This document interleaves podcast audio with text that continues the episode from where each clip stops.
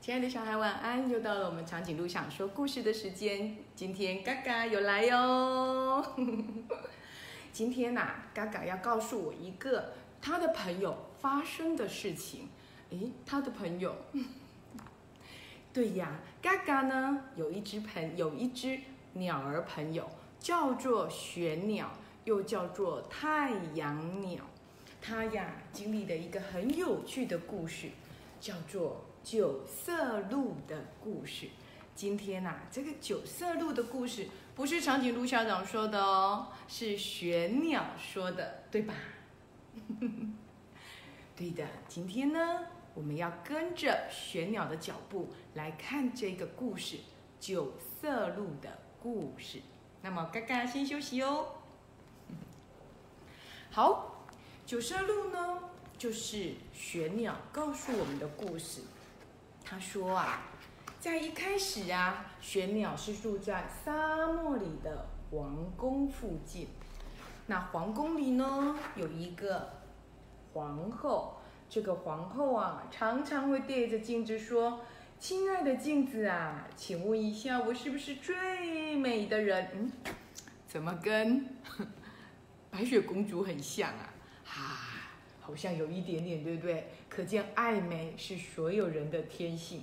嗯，亲爱的小孩，你有没有对着镜子问这个问题呢？OK，那他就一直一直很想要去寻找怎么样让自己变漂亮的方法。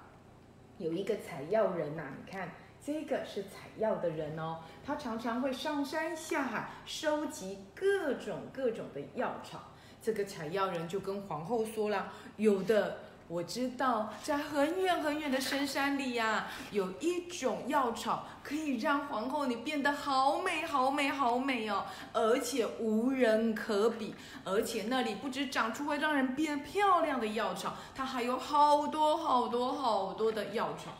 哇！王后一听啊，就非常的开心，就跟这个采药人说：“好，那如果呢，你可以采到这个药，我就赐给你王宫里好多的金银财宝。”哇！这个采药人知道之后呢，就开始去寻找药草了。这只玄鸟呢，也跟着采药人的脚步去看看。哇！这个采药人呐、到了一个深山，开始收集各种神奇的药草。那么呢，这一只玄鸟啊，也有很也遇到了很多很多的鸟类朋友。这个鸟类朋友啊，就告诉了他一个神奇的秘密，那就是在这个深山里还住着一只九色鹿。哇，一只鹿有九种颜色，哎，肯定一定非常的漂亮。哇，果真啊，在河边就出现了九色鹿。这个采药人也看到了，哇，怎么会有这么漂亮的鹿啊？身上呢有着七彩斑斓的颜色，看起来啊就非常非常的不一样。哇，这个九色鹿啊，如果呢能够让我见上一面，该有多好啊！这个采药人也想着，哇，如果我能够跟这个九色鹿遇到一眼，该有多好啊！怎知一个不小心呢、他在回程的路上啊，遇到了一只熊，他吓了一跳，就跌到水里面去了。这么一跌，可惜呀、我们采药人是不会游泳的，咕噜咕噜的掉下水去，喊救命啊，救命啊，谁来救我啊？赶快来救我，不然我要死了。可是玄鸟它是一只鸟类，它没有办法下海去救它，于是呢，它只能够在水中浮浮沉沉，浮浮沉沉，眼看着啊就快要溺死了。突然之间呐、九色鹿来救它了。哇！九色鹿出现在它的面前，把它给从水上给救了起来。救起来之后啊，哇，这个采药人就非常非常的感谢，说：哇，我愿意一辈子侍奉你啊，九色鹿，请你收我为徒为生吧，让我一辈子侍奉你吧。九色鹿摇摇头说：不用，你不用侍奉我，你只要不要告诉别人我会在这里出现就好了。你不需要成为我的仆人，也不需要成为我的学生，更不用成为我的信仰者。你只要守住这个秘密就好了。”采药人说：“没问题，没问题，我一定守住这个秘密，你放心好了。”然后呢，九色鹿就离开了，采药人就带着他采的草药回到了王宫。可是他知道，他采的药不可能让王后变漂亮，他为了怕王后把他给砍头了，于是呢，他只好跟王后说了这只。九色鹿的故事，而且他还加油添醋的说这只鹿有多漂亮、多神奇，它的毛皮有多么的光泽，阳光一晒，简直比彩虹还要缤纷。哇！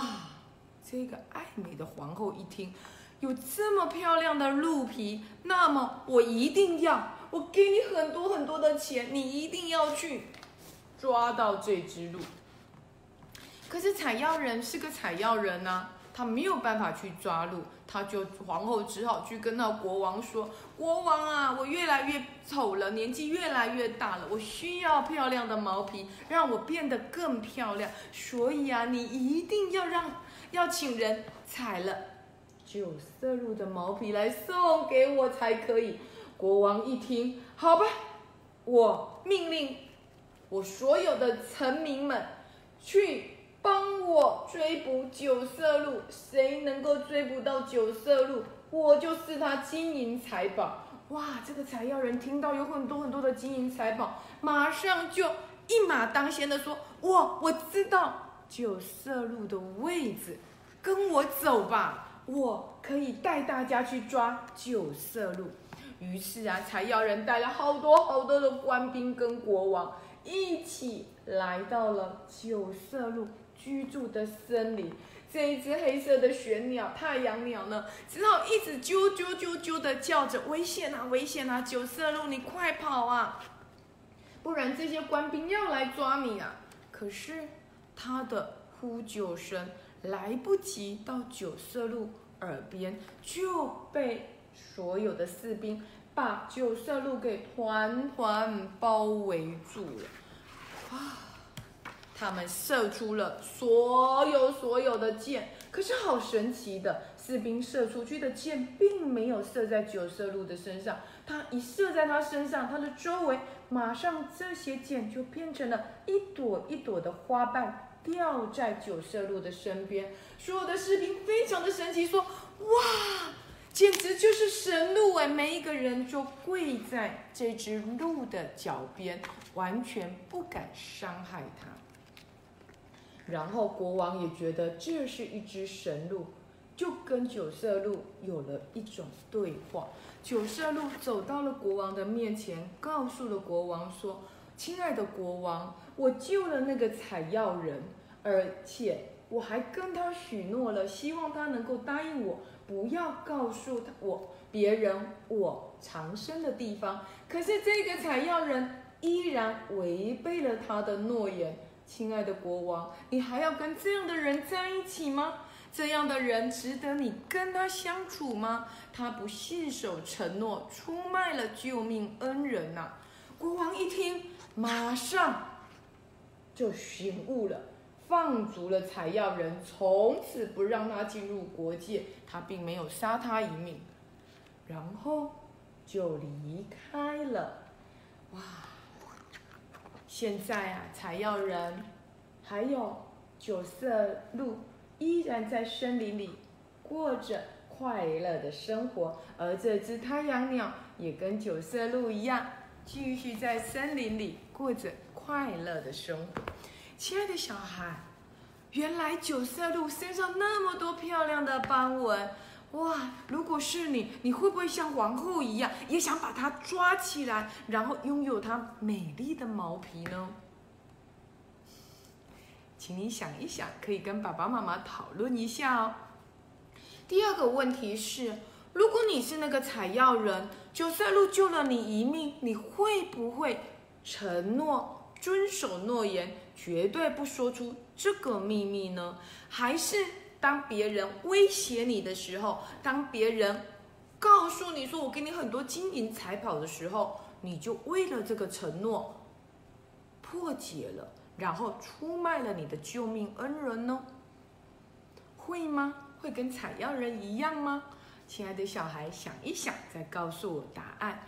第三个，请问一下，如果你是九色鹿，你会救那一个采药人吗？为什么呢？你为什么要救采药人呢？你跟采药人又素昧平生，为什么九色鹿要救他呢？这个问题，长颈鹿校长也不知道。或许，亲爱的小孩，你会知道答案，对不对？哇，这三个答案听起来好难哦。可是，我想，亲爱的小孩一定知道到底真相是什么，因为故事是没有告诉你解答的。但是故事在你心中一定有了解答。再来，如果你是那只太阳鸟，你会不会也跟它一样啾啾啾的要去跟九色鹿一样，告诉他危险危险，赶快跑走呢？